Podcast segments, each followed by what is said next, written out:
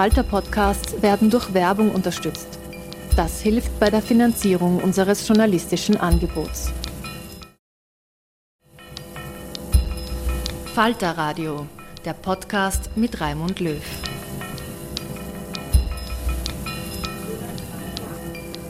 Sehr herzlich willkommen, meine Damen und Herren, im Falter Radio. Rebellische Demokratie oder autoritäre Wende? Die Frage stellt der Buchautor und Soziologe Oliver Nachtwey nach einer tiefschürfenden Untersuchung der Rebellion, die sich rund um Corona, aber nicht nur dort in unseren Gesellschaften manifestiert. Macht die einst von Theodor Adorno, dem marxistischen Philosophen, gebotene Beschreibung des autoritären Charakters noch Sinn, in einer Zeit, in der alternative Linke abdriften und gemeinsam mit Rechtsradikalen gegen Masken demonstriert haben. Oliver Nachtwey hat mit Caroline Amlinger ein Buch mit dem Titel Gekränkte Freiheit.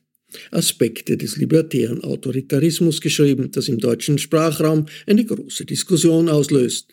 Hören Sie Oliver Nachtwey im Gespräch mit dem Journalisten Robert Miesig. Gekränkte Freiheit, Aspekte des libertären Autoritarismus. Was ist der Kern äh, der Idee. Also es wird viel von Querdenkern in, der, in diesen Diskussionen geredet. Warum ist es autoritär? Ist es überhaupt autoritär? Was sind die zentralen Fragen, die euch dazu bewogen haben, dieses Buch zu schreiben?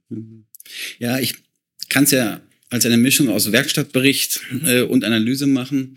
Meine Frau beschäftigt sich in einem Projekt mit Halbwahrheiten, ähm, aber auch mit Intellektuellen, die sich wenden, ab, ähm, abwenden, die raunen gegen äh, Gender, Sprache ähm, und einen bestimmten eigenen Drift haben. Und ich habe sehr intensiv über die Querdenkenbewegung geforscht, vorher auch schon über Menschen, die von der zivilgesellschaftlichen Organisierung dann zur AfD gegangen äh, sind. Und irgendwann kam die Idee auch, oder die, in den Gesprächen dann auch die, die Vorstellung auf, dass, dass wir gar nicht so unterschiedliche Dinge machen, sondern wir haben, wir haben gesehen, ähm, in unseren unterschiedlichen Forschungen, da, da gibt es ein Gemeinsames. Und deshalb ist das eine, eine empirische Kategorie, der libertäre Autoritarismus, und keine sozialphilosophische oder rein theoretische Kategorie, sondern etwas, was wir real vorgefunden haben. Und die meisten Menschen, die wir interviewt haben oder womit wir uns beschäftigt haben, haben so ein gewisses Moment von einem Anti-Autoritarismus, von einer Anti-Staatlichkeit, ein, ein Rebellieren gegen neue Normen, neue Normen der Gleichberechtigung, wie zum Beispiel eben Gendersprache, ähm, aber auch Normen wie das Maskentragen, was dann relativ disruptiv da, reingekommen ist, was dann auch mit Solidarität begründet wurde oder legitimiert wurde. Und ähm, dieses Element von der Antistaatlichkeit, der Rebellion gegen Normen, dem, vor allem dem Beharren auf dem eigenen Individualismus, das war ganz zentral. Und andererseits haben wir gesehen, all die Menschen hatten das auch das andere Element nämlich gemeint, dass sie sehr stark in binären Machtkategorien äh, gedacht haben, extrem abwertend ihren vermeintlichen Gegnern gegenüber waren. Das kann man erstmal sagen, das macht ja einen noch nicht zum Autoritären. Man schimpft ja auch mal selbst ähm, über die anderen. Ähm, aber wenn man sich dann nochmal weiter dann, dann angeschaut hat, dann ist das sehr häufig mit einem, einem Verschwörungsdenken ähm, zusammengegangen mit einem, einem Denken, was auch eine gewisse Strafsucht da, da, da drin hatte. Und das war für uns so das Interessante. Wir, wir kommen beide aus der kritischen Theorie, ähm, finden aber so ein bisschen die, die Adepten der kritischen Theorie dann immer schwierig, die dann immer einfach nur die Theorie reproduzi reproduziert haben. Und wir haben erstmal gesehen, wenn man damit ganz klassisch hineingegangen ist ins Feld, dann hat es nicht so ganz gestimmt, da kann ich gleich noch was zu sagen, weil zur kritischen Theorie, dazu Theorie des Autoritarismus, wie sie Adorno und seine Kolleginnen äh, entwickelt haben, gehörte zum Beispiel auch die autoritäre Unterwürfigkeit und der Konventionalismus. Und das haben wir nicht gefunden. Und deshalb haben wir dann erstmal gesagt, wir forschen empirisch und vertiefen das und sind dann wieder zurück zur Theorie gegangen. Und da haben dann sehr viele Elemente, was Adorno dann schon zu dieser autoritären Persönlichkeit zugeschrieben hat, dann doch wieder gestimmt. Unter anderem eben auch der Aberglaube, die, was es, was bei Adorno heißt, die, die Anti-Intrazeption, das ist jetzt also der Fachbegriff, aber heißt im Grunde die Abwehr des Sensiblen, das, das wahnsinnige Stereotyp Type denken und auch das, das, das Projektive. Also das Projektive, nämlich die, die Vorstellung, ähm, geht ja mit den Verschwörungstheorien zusammen, dass man einen großen Umbau äh, vorhat, dass dahinter ein großer Plan steht. Und deshalb libertärer Autoritarismus einerseits ein Absolutsetzen der eigenen individuellen Freiheit, aber unter Verneinung der gesellschaftlichen Voraussetzungen dieser Freiheit und dass diese Freiheit dann eben ja als ein, als ein Eigentum gesehen wird, was mit allen Mitteln verteidigt werden kann.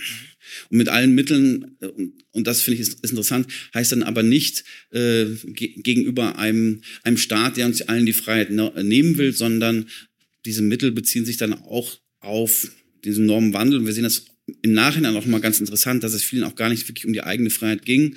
Ähm, viele machen jetzt auch die Erfahrung, dass Menschen, die jetzt heute noch eine Maske tragen, dann auch äh, öffentlich dann angegangen werden, ähm, dass man in der U-Bahn angesprochen wird, warum trägst du denn heute noch eine Maske? Also sozusagen, das, das ist für sie dieses Symbol der Unterwerfung.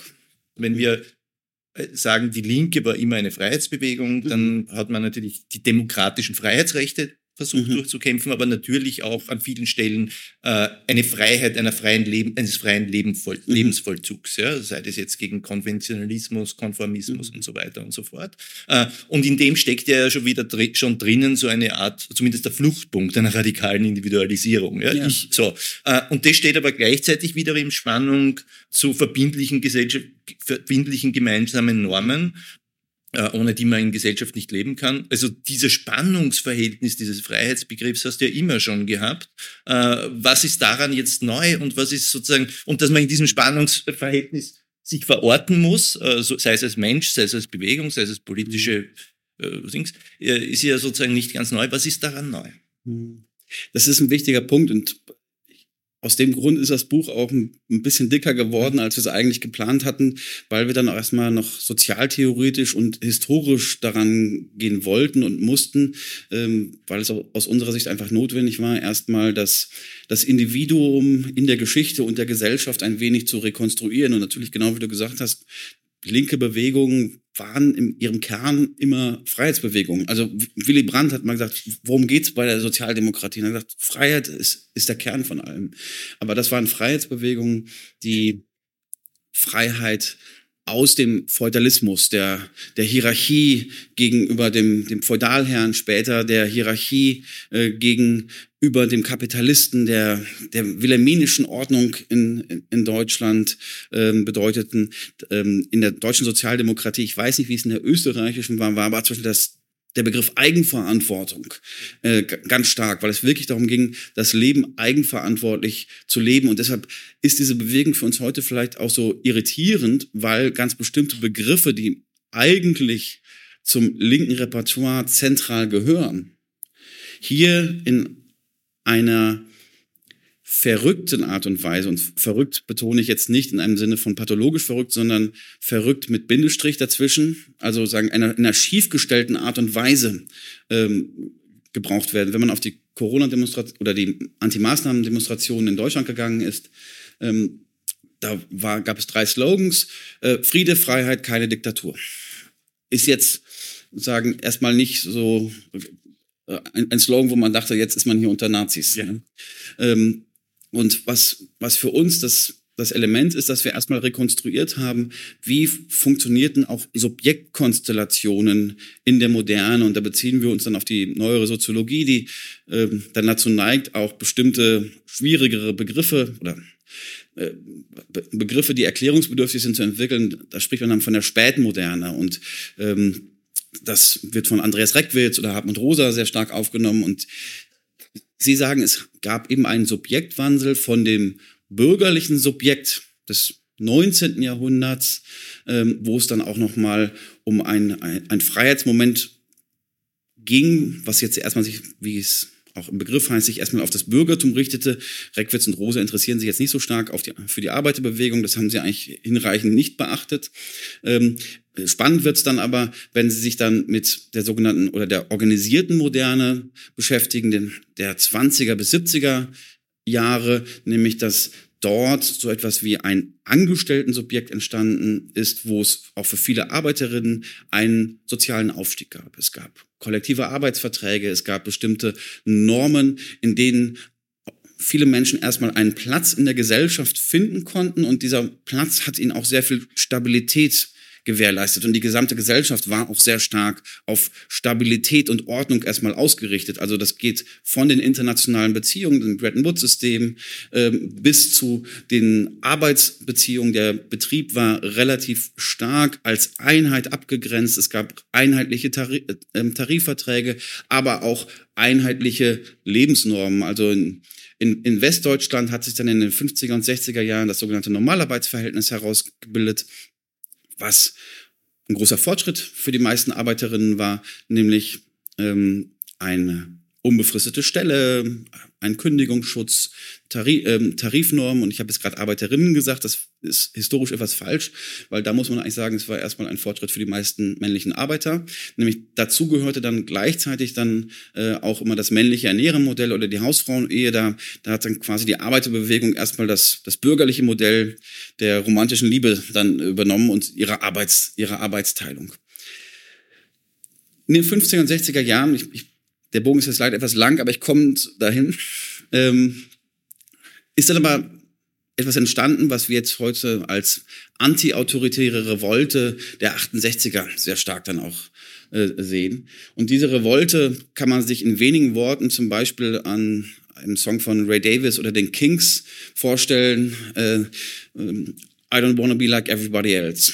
Also, und die, dieses, dieses Element, nicht so leben zu wollen wie, wie die Eltern oder in den Rio Reiser Songs der, äh, der 70er Jahre, ich will nicht werden, was mein, äh, was mein Vater ist. Und dieses, dieses Lebensmodell war schon sehr stark darauf ausgerichtet, man möchte diesen Wohlstand haben und leben wie die anderen. Es war eine Gesellschaft, was auf Normierung und Ähnlichkeit ausgerichtet, ausgerichtet waren. Und diese Normierung und Ähnlichkeit war dann, die Häuser sahen relativ ähnlich aus, die Lebensstile sahen relativ ähnlich aus. Und mein Beispiel ist immer, also wenn man es dann etwas besser hat und einen etwas größeren Aufstieg äh, schaffte und sich dann ein eigenes Haus leisten konnte, dann hat man sich auch in den 60er und 70er Jahren mal einen Partykeller rein, eingebaut. Und diese Partykeller sahen ähnlich aus, die haben sogar ähnlich gerochen. Ähm, und ähm, in den 70er Jahren kam eben eine neue Form von Kritik auf. Und diese Kritik war nicht mehr nur eine reine Sozialkritik, das heißt soziale Absicherung, sondern eine, das nennen dann die französischen äh, Soziologen ähm, Luc Boltanski und Yves Capello so, eine, eine Künstlerkritik. Und die ging viel stärker ein Motiv, was der Arbeiterbewegung nicht ganz fremd war, aber was ein bisschen zu kurz gekommen war, viel stärker um Authentizität, um ein Leben der Selbstverwirklichung, um ein, ein wirklich selbstgestaltetes Leben, was selbstbestimmt ist und eigenen Normen folgt. Und dazu gab es eben auch einen sehr starken Werte, Wertewandel. Das heißt, bestimmte Normen, die in der bürgerlichen Gesellschaft oder der 50er Jahre noch zentral waren, wie Ordnung, Disziplin, Materialismus, die geriet in den Hintergrund und das, was wir heute als Postmaterialismus kennen, das kam da zum ersten Mal auf, gerade, gerade diese, diese jungen Generationen. Und der Kapitalismus ist halt ein Schlawiner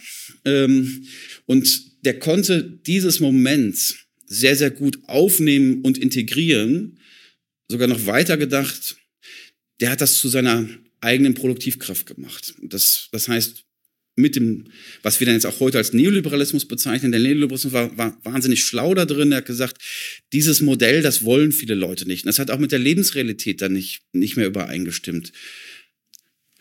Wichtiger Emanzipationsschritt, Frauen haben am Arbeitsmarkt stärker teilgenommen, das alte Modell hat sich verändert und plötzlich waren, oder nicht plötzlich, sondern in einem Zeitraum von 30, 40 Jahren waren sehr, sehr viele Werte nicht mehr nur ein Moment der Befreiung. Und jetzt komme ich zum Ende des Bogens. Also die, die, die Werte wie oder die Prinzipien wie Authentizität und Selbstbestimmung, sondern waren wirklich dann Motive des, des gesellschaftlichen Zwangs sogar. Das heißt, wir sind heute in einer Gesellschaft, wo wir nicht nur authentisch sein dürfen und uns selbst verwirklichen dürfen, sondern wir müssen es tun. Wir müssen an, unserem Körper, an unseren Körpern arbeiten. Ähm, wir müssen uns selbst verwirklichen. Ähm, wir müssen die tollen Urlaube machen, wo man das dann auf den sozialen Medien auch beständig zeigt, ähm, wo man eine, eine Form von einem produktiven, selbstverwirklichen Leben hat. Und das heißt, das, was ein, mal ein Moment der Befreiung war, ist eben auch ein Moment eines gesellschaftlichen allgemeinen Dispositivs geworden. Und da haben wir jetzt dann das, sagen, das, das, das Element, wo das dann zu kippen droht. Wenn man so möchte, hat die Gesellschaft sich bis zu einem Grunde emanzipiert oder befreit, dass sie selbst ihre eigenen Grundlagen, nämlich dass es für unsere eigene sehr, sehr große Individualität, unsere Wahlfreiheiten Voraussetzungen gibt, nicht mehr wirklich erkennt. Und wir nennen das dann Abhängigkeitsvergessenheit. Das heißt, alle Individualisierungen, die wir haben, haben Voraussetzungen. Diese Voraussetzung ist zum Beispiel der Sozialstaat, dass man keine Angst, keine große Angst vor Arbeitslosigkeit haben muss, weil es zumindest erstmal eine Absicherung gibt. Ähm, wenn wir Kinder haben, können wir diese Kinder in eine, in eine Kita geben, auch wenn wir weit entfernt vom Elternhaus äh, wohnen. Das heißt, diese gesellschaftlichen Voraussetzungen der Individualität, die werden verkannt bis hin zu den normalen Gesetzen, die das Leben einfach ja. machen, dass man bei Rot nicht über die Kreuzung geht äh, oder nur dann ja. und vor allem nicht mit dem Auto fährt, weil man könnte jemand niederführen. Ja, ja. Ne. Und das sind dann eben Elemente, wo die, wo die, wo diese Emanzipationsnormen, die wir eigentlich progressiven Bewegungen zuschreiben, mit dem, mit dem Neoliberalismus eine gewisse Fusion einge, eingegangen sind und deshalb nennen wir das dann so eine Art verdinglichte Freiheit. Die Leute sehen gar nicht mehr, dass ihr Frei, ihre Freiheit ein Produkt eines kollektiven Kampfes der Vergangenheit ist, sondern das ist ihr natürlicher individu, individueller Besitz. Es ist ihr individuelles Besitzrecht, ins Fitnesscenter gehen zu können, jeden Tag ähm, etc. Mhm. Und wenn das eben kein Produkt mehr der Gesellschaft ist, und auch kein Produkt von kollektiven Kämpfen äh, mehr ist, die man gegen oben verteidigt hat, sondern einfach mein rein individuelles Besitzrecht, dann ist jede neue Norm, die da reinkommt, sei es eine Sprachnorm oder sei es eine Norm, jetzt eine Maske zu tragen oder einen Lockdown zu haben, ein wirklicher Anschlag auf, auf dieses Leben. Ihr äh, analysiert das ja auch oder schreibt es ja auch sozusagen die Menschen, die hier rebellieren. Ich sage das jetzt, äh, ich sage bei der jetzt immer dazu, dass es ja natürlich jetzt irgendwie ein Hilfsbegriff ist, weil es sind ja durchaus verschiedene, ja. Und es trifft sicher nicht für alle zu und nicht für alle in Reinform, aber durchaus in einem breiten Sinn, jedenfalls von denen, die ihr auch empirisch befragt habt, äh, rebellieren nicht in den Werten von Konvention und Konformismus, wie das sozusagen der klassische rechte Autoritarismus war, sondern eigentlich auf Basis der Normen und im Namen der Normen der genau. späten modernen Gesellschaft, nämlich Selbstbestimmung äh, und, äh, und Autonomie, was schon mal interessant ist. Und machen darüber hinaus sehr viele andere Dinge, die wir normalerweise nicht mit Autoritarismus und mhm. Unterwerfung und Selbstunterwerfung und Führerkult und so und so weiter verbinden. Nämlich sie haben Zweifel an dem, was sie vorgesetzt mhm. bekommen von oben und von den Etablierten. Sie recherchieren die Wahrheit hinter mhm. den Dingen, hängen 18 Stunden im Internet herum und googeln rum, äh, um äh, die verdeckten Machenschaften mhm. hinter der Oberfläche. Also alles Dinge, die ja eigentlich total unterstützenswert sind und mhm. die die Linken auch immer gemacht haben. Was ist, warum ist es dann eigentlich autoritär? Die Frage ist super, weil es ist erstmal auch hier erstmal eine Form von Herrschaftskritik. Und auch hier ist es wieder die schiefgestellte Herrschaftskritik. Und das, da sind bestimmte Probleme auch drin. Also sagen der, die, die Kurzfassung ist, es wird dann autoritär, weil die Linke selbst in ganz breiten Sinne zu sehr auch aufgegeben hat, ihre Herrschaftskritik ähm, auszuüben. Mhm. Aber was da dann passiert, ist erstmal auch etwas, was etwas typisch Linkes ist. Und wenn wir uns nochmal an die ähm, zum Beispiel eine Ökologiebewegung äh, anschauen, dann üben sie erstmal eine epistemische Kritik, also eine Kritik an den Wissensgrundlagen des, des Herrschaftswissens. Und das hat immer dazugehört, wenn man sich anschaut, anschaut Marx oder Engels, ähm, die haben eine Kritik an der kapitalistischen Gesellschaft geübt im 19. Jahr, im 19. Jahrhundert, die ist den meisten bekannt, relativ drastisch war. Ähm, und sie haben dann auch Adam Smith oder David Ricardo sehr, sehr stark kritisiert. Aber sie haben im Grunde aus einer anderen Perspektive, einer anderen Weltsicht, aber über die gleiche Realität gesprochen. Und wenn wir uns dann die Ökologiebewegung anschauen, der 50er und 60er Jahre, und auch hier hat diese epistemische Herrschaftskritik stattgefunden und die war extrem wichtig. In Deutschland ist jetzt gerade nach mehr, ich glaube, fast 50 Jahren Kampf im Wendland endlich bekannt und ist aufgegeben worden, dass man da ähm, in den Salzstöcken die alten Atomstäbe sicher, sichern lagern kann. Und das hängt sehr stark damit zusammen, dass soziale Bewegungen mit ihren eigenen Expertinnen das öffentliche Narrativ der, Bundesreg der damaligen Bundesregierung und auch bestimmter Expertinnen, die da drin waren, in Frage gestellt haben, äh, ist, denn, äh, ist das denn ein sicheres Endlager? Und wenn wir jetzt mal so die Augen schließen und denken, oh, da gibt es jetzt plötzlich Gegenexpertinnen, die das, äh, das ist genau das, was in der Corona-Pandemie eigentlich stattgefunden hat. Und deshalb hat immer diese Gegenexpertise, diese Gegenepistemologie war auch etwas, etwas zentral Linkes und ist es, ist es bis heute. Was jetzt nur hier stattfindet, und das, ähm, das ist dann das Problem, Problematische, dass sehr viele Ele Elemente dieser Handlung ein wenig postmodern fast geworden sind. Und zwar, wenn man sich das dann anschaut, also ich kann es nicht für die österreichische Linke sagen, aber als dann der Lockdown gekommen, ähm, also erstmal gab es auch während der Pandemie-Maßnahmen, da muss man auch mal sagen, da ist jetzt auch ganz sicher nicht alles richtig gut gelaufen, um das ganz vorsichtig auszudrücken. Also in Deutschland und in der Schweiz haben sowohl die zentralen Institutionen gesagt, äh, wir brauchen keine Masken. Man hatte auch gar keine. Ein paar Monate später hat man gesagt, ähm, ihr, ihr müsst jetzt bitte alle äh, Masken tragen. Leute wurden teilweise in den Parks verfolgt, wenn sie nicht genug äh, Abstand hatten. Kitas wurden geschlossen, hat man jetzt zum Beispiel auch gesagt, nee, das war zum Beispiel gar, gar nicht notwendig, wurde damals heftig verteidigt. Hat viel mit Wissenschaft zu tun, auch in einem guten Sinne, ähm, weil Wissenschaft immer auch Evidenzen produziert, die auch nachher dann widerlegt äh, werden können. Aber das wurde dann als bestimmte Zwänge repräsentiert. Und die Linke in Deutschland, der Dietmar Bartsch, der Fraktionsvorsitzende, die meisten von Ihnen werden nicht kennen, weil er jetzt nicht so auffällig ist, ähm, hat dann aber im Bundestag einfach nur gesagt, ja, da wurde jetzt das, Par das Parlament nicht richtig, nicht, nicht richtig befragt.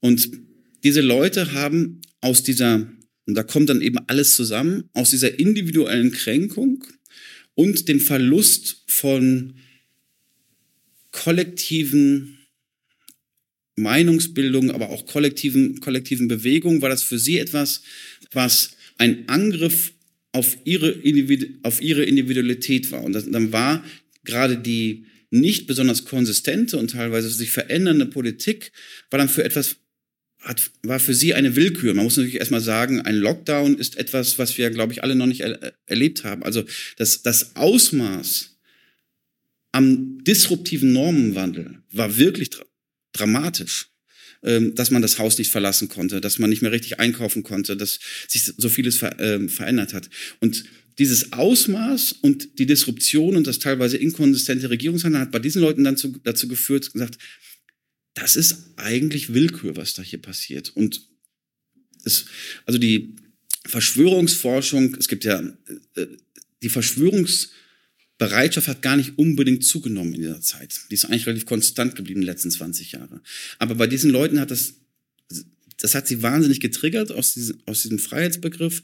Und aber in der Verschwörungsforschung sagt man, es gibt drei Elemente, was Leute dann triggert. Das ist einmal so ein existenzielles Problem und das haben sie als existenziell gesehen. Es gibt soziale Probleme und wir haben in unseren Untersuchungen gesehen, dass zum Beispiel sehr viele Menschen äh, oder überproportional viele Menschen, auch die selbstständig sind, da drin waren, etwa ein Viertel. Das heißt, die waren auch davon betroffen. Und es gibt epistemische Probleme, nämlich dass wir sehr, sehr viele gut qualifizierte Leute da drin hatten, die es immer gewohnt waren, ihr Leben auch selbst reflektieren und verstehen zu können und darüber nachdenken zu können. Und dann kamen diese Experten, die ihnen dann gesagt haben, nee, nee, also sagen, ich sag euch jetzt, ihr müsst zu Hause bleiben. Und dann kamen auch Leute, die hatten eine Ingenieursausbildung, die haben dann gesagt, das ist jetzt alles so willkürlich, da steckt doch mehr dahinter. Und dann haben sie angefangen, die Studien selbst zu in, in, interpretieren. Und, und sagen, dann ist ein Prozess in Gang gekommen, wo es im Grunde, und das ist dann der große Unterschied, es nicht mehr um die gleiche Realität ging, sondern das war, das war die Einflugschneise für das, Verschwör das Verschwörungsdenken. Weil das Verschwörungsdenken, wenn man dann dachte, wenn man dieses Moment, da muss doch etwas anderes hinterstecken, wenn es diese Willkür gibt da haben sie dann angefangen, stundenlang im Internet zu recherchieren. Und was dann passiert ist, ist quasi ein, ein verschobener Popperismus. Also ähm, das, das kennen wir auch aus der Klimaforschung. Es gibt einen Konsens, 99 Prozent der Leute, Klimaforscher sagen, es ist menschengemacht, aber ein Prozent sagt, es ist nicht so. Und die haben dann irgendwann im Internet einen Experten gefunden, der dann gesagt hat, naja, diese Studien geben geben das nicht her. Und der wurde dann über Telegram, Facebook zur zentralen Referenz, sozusagen, das war die eine, eine Falsifikation. Und darüber hat sich das so wahnsinnig, wahnsinnig aufgebaut. Und deshalb ist eigentlich dieser Impetus der Herrschaftskritik zu einer Einflugsschneise dann eben zum Verschwörungsdenken geworden.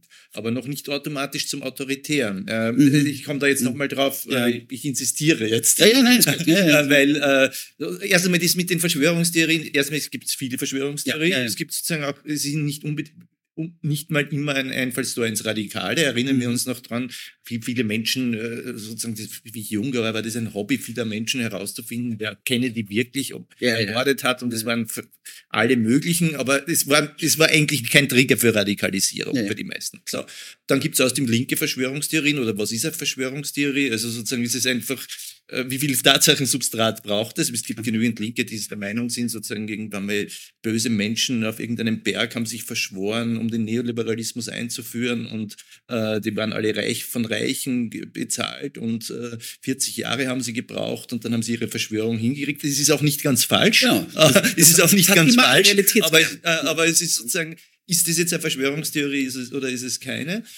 Und äh, ja, und dann gibt es welche, die radikalisieren und auch äh, sozusagen zum rechten Autoritarismus führen können, ohne, mhm. ohne Zweifel. Aber das, was du jetzt bis jetzt geschildert hast, ist nicht wirklich notwendigerweise autoritär. Das ist noch nicht, das ist noch nicht autoritär, aber die, aber die Art und Weise, wie es dann ausge, ausgeübt wurde, also wir nennen es dann den autoritären Drift. Also das, das fängt häufig eben mit wirklich was harmlosen an und ich, im Grunde waren auch unsere Interviews hatten diese autoritäre Struktur. Also wir haben mit Leuten gesprochen. Die haben dann am Anfang sich sogar teilweise entschuldigt, dass sie nicht, nicht gegendert haben oder waren dann Ingenieure und haben uns das erstmal ganz sachlich erklärt. Und diese Interviews haben dann mit einer ganz hohen emotionalen, ja fast affektiven Aufladung ähm, geendet. Und ich glaube, da muss man noch einen Schritt nochmal zurückgehen, nochmal zur Gesellschaftsdiagnose. Ulrich Beck, äh, vielleicht kennen einige von Ihnen mit seinem Buch Risikogesellschaft, wo er auch was über die Kernkraft äh, geschrieben hat.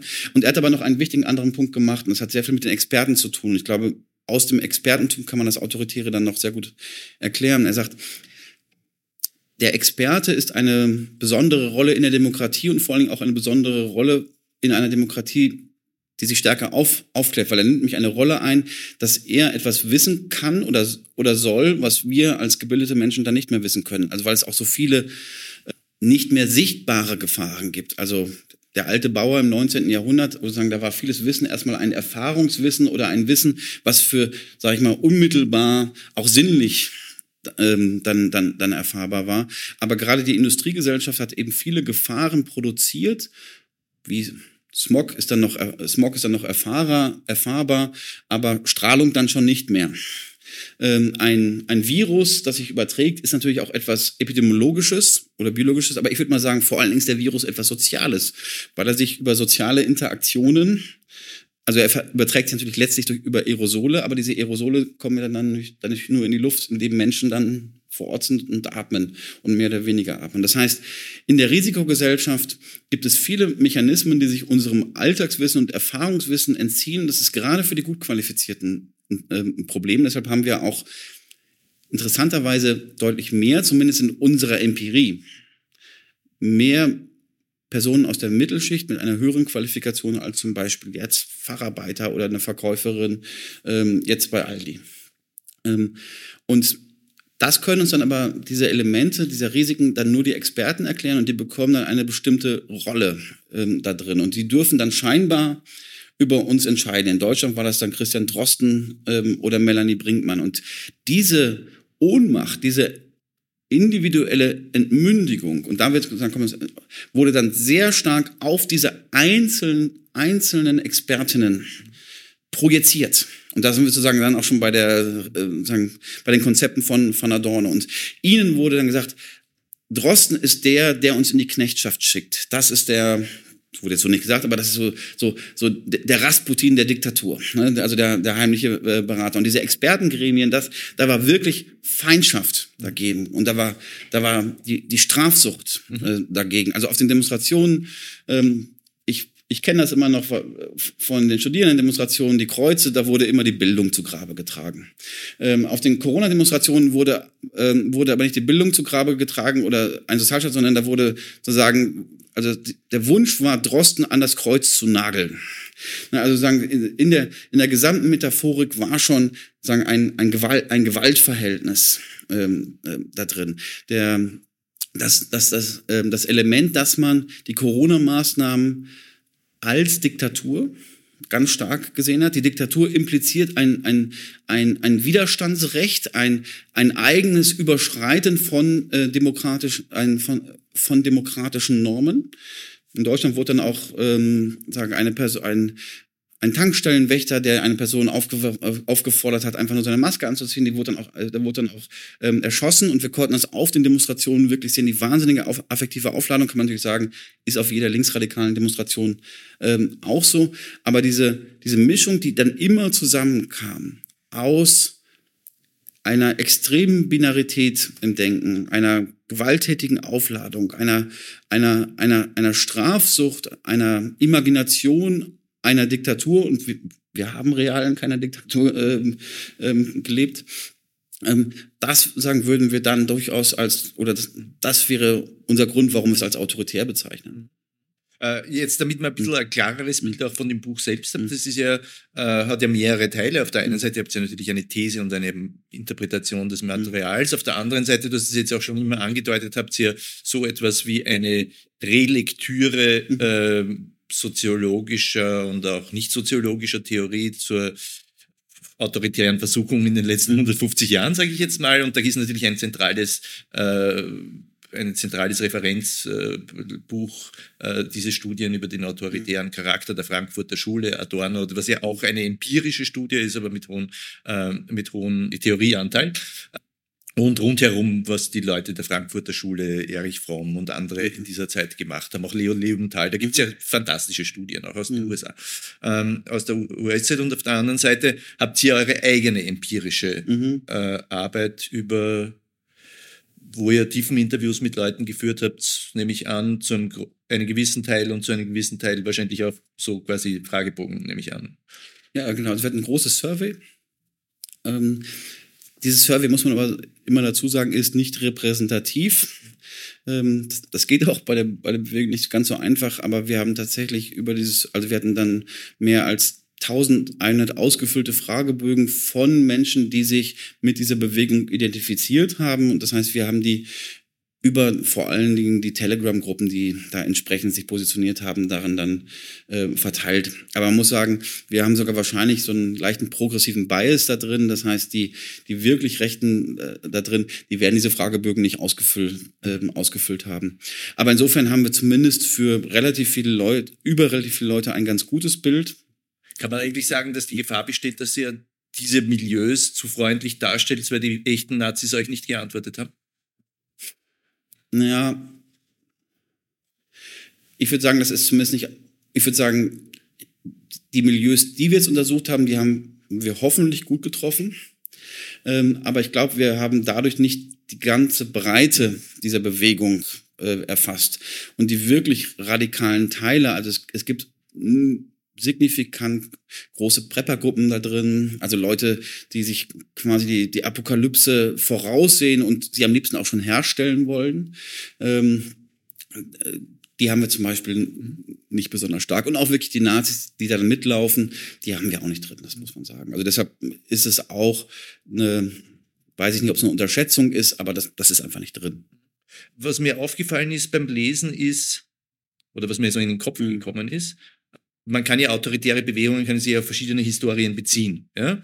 Äh, völlig klar ist, sie beziehen sich relativ wenig oder praktisch niemand oder oder fast niemand äh, und schon gar nicht explizit auf unsere autoritären Traditionen, Faschismus, Dings und so. Äh, äh, es ist sehr viel ähnlicher äh, dem, was man schon seit längerer Zeit kennt, also auch nicht erst seit gestern, seit Trump aus den USA.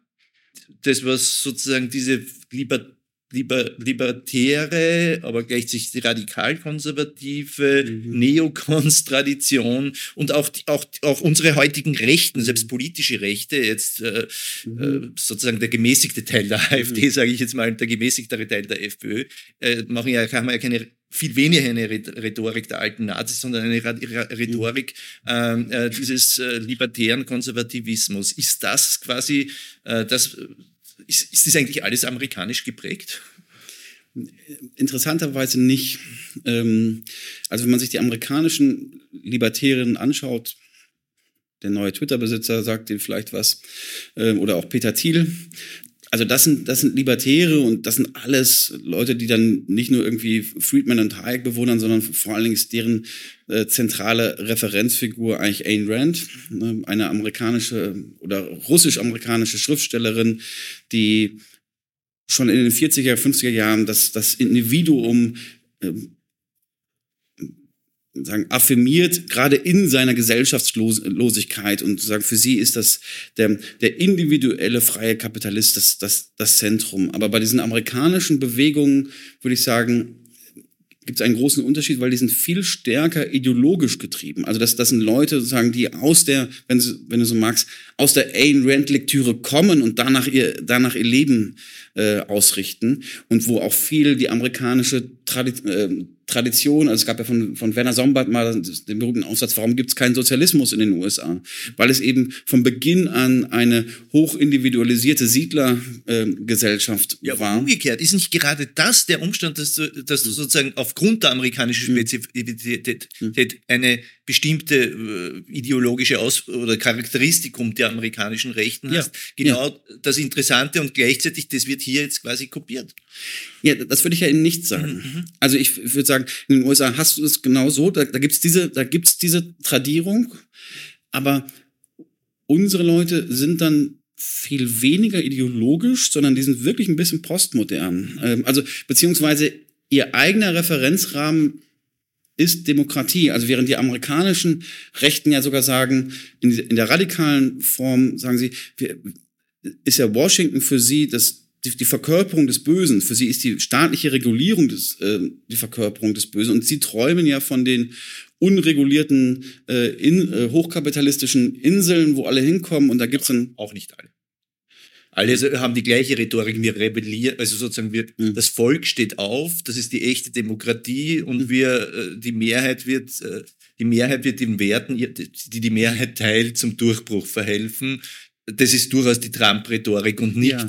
wir brauchen keinen Staat, weil der Staat wird dann dazu führen, ja. dass er unsere individuelle Freiheit aber, aber Trump wäre für mich viel eher sozusagen noch, noch eine andere Traditionslinie. Also äh, er ist für mich wirklich eher ein Element des ja, des, des faschistoiden Bürgertums. Also er ist einfach ein White Suprematist mhm. da, dann da drin, der das sehr stark mit diesem Anti-Washington kultiviert hat. Peter Thiel, der jetzt dann auch Republikaner unterstützt hat, hat aber einen anderen Ausgangspunkt. Also da konvergieren jetzt Elemente. Aber die Leute, die wir drin haben, also jetzt, mhm das war eigentlich immer so, wo ich sagte, das würde ich gerne mal jetzt nochmal komparativ mir genauer, genauer anschauen, weil ich glaube, die Differenzen sind dann relativ groß, obwohl es am Ende das gleiche wird. Wir haben hier keine Leute, die sich in irgendeinem Interview auf Ayn Rand beziehen. Mhm. Niemand bezieht sich auf Hayek ähm, oder Friedman. Aber was wir relativ stark sehen, also es gibt sowieso relativ wenig, wenige Theoretiker in den Inter Interviews. Wenn sind es manchmal Autoren von Verschwörungstheorien, von denen ich nicht gehört habe. Ähm, es gibt ja manchmal so mhm. Daniele Ganser und Ken Jebsen und so, das sind so, die, mhm. Äh, das hören die sich dann an. Aber das sind viel, oftmals Leute, die wirklich einen progressiven Hintergrund haben, die ähm, weder wohlstandschauvinistisch sind, die sind auch nicht rassistisch.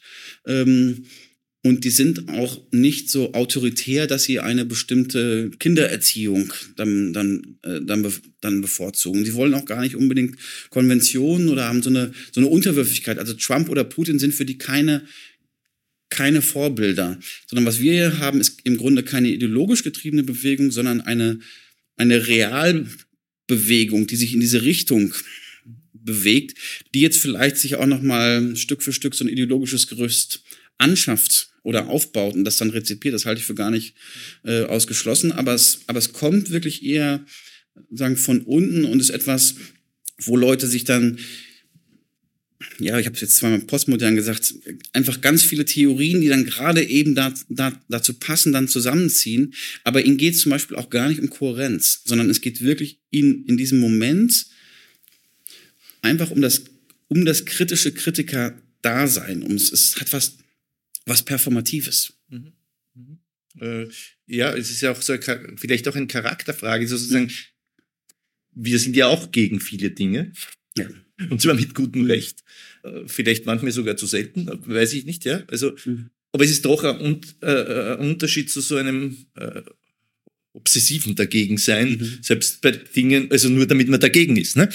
Äh, ich meine, du hast ja sogar ein Buch über das Dagegensein geschrieben. Bitte? Du hast ja sogar ein Buch über das Dagegensein geschrieben. Die Reihe heißt hier sogar Genial dagegen, so. in der wir gerade sitzen, ja, seitdem. also das hat ja auch, ja eben, und, und das, äh, ich finde das auch interessant, das, da verbindet sich ja auch eure Lektüreerfahrung mit eurer empirischen Erfahrung, weil in der Lektüreerfahrung habt ihr eben sozusagen aus den Studien des autoritären Charakters äh, eben übernommen aus, äh, von Adorno und anderen, dass damals diejenigen dominierten, die sich gern unterwerfen meiner Führungspersönlichkeit, die mit der Freiheit irgendwie auch nicht umgehen können, mhm. die überfordert, äh, die sozusagen traditionellen konventionalistischen Werten anhängen. Äh, und schon damals wurde analysiert und so quasi, und es gibt aber auch die Sozialfigur des Spinners und mhm. des Rebellen, genau. ja, aber die ist peripher. Ja? Und jetzt kommt es ja quasi darauf, dass die Sozialfigur des Spinners, was immer das jetzt heißt, das wir nennen das jetzt nur aus den Studien über den autoritären Charakter, und des Rebellens eigentlich zentral sind, während diese alten autoritären Charaktertypen eher in den Hintergrund rücken. Zumindest in unserer Studie. Mhm. Ne? Also ich glaube, diese alten, also diese alten Formen des Autoritarismus, das sieht man doch nochmal stärker dann auch in der AfD, die ja so sehr stark, zumindest in diesem nicht faschistischen oder nicht vollständig faschistischen Flügel, die ja schon eben dieses Element von, von Ordnung und Disziplin dann da wieder drin haben. Aber was wir jetzt hier eben sehen, ist eben eine, eine, eine Bewegung, die so diesen Drift hat von teilweise links äh, nach rechts. Und um das zu analysieren, da kommen wir eben mit den Peripher peripheren äh, Figuren von Adorno deutlich weiter, weil sie eben das, das, das klassische Element ähm, der Unterwürfigkeit des Konventionalismus nicht haben. Und im Grunde folgen wir damit mit unserer Methode, wir, wir widerlegen ja gar nicht oder entfernen uns von der kritischen Theorie, sondern wir folgen eigentlich ihrem eigenen Prinzip, weil Adorno und Horkheimer immer gesagt haben, jede Theorie braucht einen Zeitkern. Und sie haben ihre Theorie in den 40er Jahren geschrieben, wo die Erziehungsmaßstäbe und die betrieblichen Realitäten ganz andere waren. Und wir haben unsere Analyse jetzt eben 70 Jahre später gemacht, wo nach einer postmateriellen Wende und starken Wenden in den Erziehungsmethoden. Also insofern macht das finde ich das sogar auf die Theorie bezogen gar nicht so, gar nicht so unplausibel. Ne? Adorno, äh, Horkheimer und diese Schule wurde ja von Lukács genannt, ein Grand Hotel Abgrund, was sozusagen der düster Pessim die, den düster pessimistischen Sound, äh, zeitweise zumindest davon, äh, äh, ausdrücken sollte. Jetzt kann man natürlich auch einen düster pessimistischen Sound haben und sagen, alles ist furchtbar und wir analysieren nur die Furchtbarkeit, aber wir neigen ja doch gleichzeitig auch dazu, äh, wenn es ein Problem, zu, äh, mal anzunehmen, wenn es ein Problem gibt, na, dann gibt es ja wohl auch eine Lösung für das Problem. Ja? Mhm.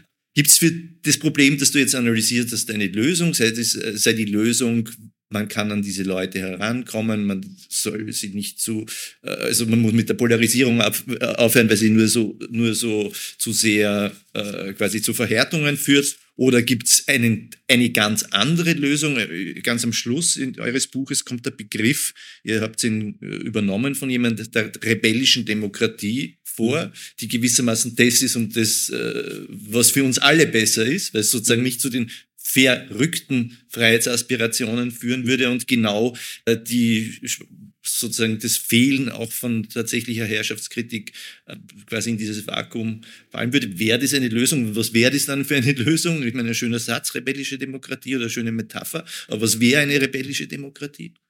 Ja, so, so ein bisschen bin ich Grand Hotel Abgrund. Äh, äh, okay. also, äh, aber, aber sozusagen nicht auf dem Niveau von Adorno. Das ist natürlich ein Gigant, wo man sich nicht mit messen kann. Aber ich würde sagen, oder ich werde häufig gefragt, kann man durch individuelle Ansprache da wieder was gerade biegen, da bin ich so ein bisschen skeptisch. Aber äh, in the long run dann nicht mehr grau und heller Abgrund. Ähm, ich glaube, wenn man nämlich sich das nicht als individuelle Pathologien versteht und wir sehen sie auch als gesellschaftliche Pathologie, dann wäre der Schlüssel dazu eben so etwas wie eine rebellische Demokratie äh, zu, zu entwickeln. Und wenn wir uns die letzten 15 Jahre anschauen oder 20 Jahre, für mich war etwas ganz Zentrales und ist bis heute war immer die, die Rede von der, der Alternativlosigkeit. Also gerade in Deutschland war das sehr stark. Also die ganze Austerität wurde immer über Alternativlosigkeit, es ist kein Geld da, legitimiert. 2008, 2009, als die Finanzkrise da war, hat dann Per Steinbrück einen Anruf bekommen von der Deutschen Bank. Am nächsten Morgen war Geld da. Ähm, jetzt gerade gab es dann auch nochmal, also hat dann Olaf Scholz ähm, auch die schwarze Null verfolgen wollen. Ähm, da gab es dann die Bazooka, die er am nächsten Tag in der Hand hatte. Also plötzlich kann sich dann, stellt sich dann diese Form der Alternativlosigkeit ähm, als etwas Politisches heraus, nämlich als, als politische Entscheidung. Das wäre eine, und das ist, glaube ich, sozusagen dieses das Element, was die Menschen so wahnsinnig entfremdet hat von der Demokratie, dass sie das Gefühl hatten, Politik ist etwas, wo man wählt, aber am Ende wird dann Politik als Exekution von Sachzwängen dargestellt. Und eine rebellische Demokratie wäre etwas, die erstens viel, viel stärker in Alternativen denkt und diese Alternativen transparent macht, auch in ihrer Radikalität. Mhm. Ähm, wenn wir jetzt über, beim, beim Klimawandel sagen, scheinen, ja, scheinen uns ja die Alternativen zu sein, ähm, werden wir alle individuell weniger fliegen dürfen in der, in der Zukunft was wahrscheinlich auch so kommen wird. Äh, aber eine Alternative wäre auch zum Beispiel ähm, ähm, den Milliardenreichtum abzuschaffen, weil 124 äh, Milliardäre äh, so viel CO2 auspumpen wie Frankreich. Also das heißt, sagen, wir können auch anders über diese gesellschaftlichen Konflikte sprechen, die dann auch etwas weitreichender sind. Das wäre ein Element dieser äh, rebellierenden Demokratie, grundsätzlich sich von Sachzwängen zu verabschieden ähm, und anzuerkennen, dass Sachzwänge mit Interessen und Ideen verbunden sind. In der Vergangenheit so häufig mit neoliberalen Ideen. Ähm, und dann aber auch wirklich eigentlich im Grunde im besten Sinne der Aufklärung das herrschende Wissen, aber am liebsten natürlich oder mit dem Prinzip der Vernunftgeleitetheit in Frage äh, zu stellen. Das hat dann sehr viel mit Klassenpolitik zu tun. Ähm, und dann aber auch in, Alter, in Alternativen zu denken. Und dafür braucht es wirklich soziale Bewegungen, die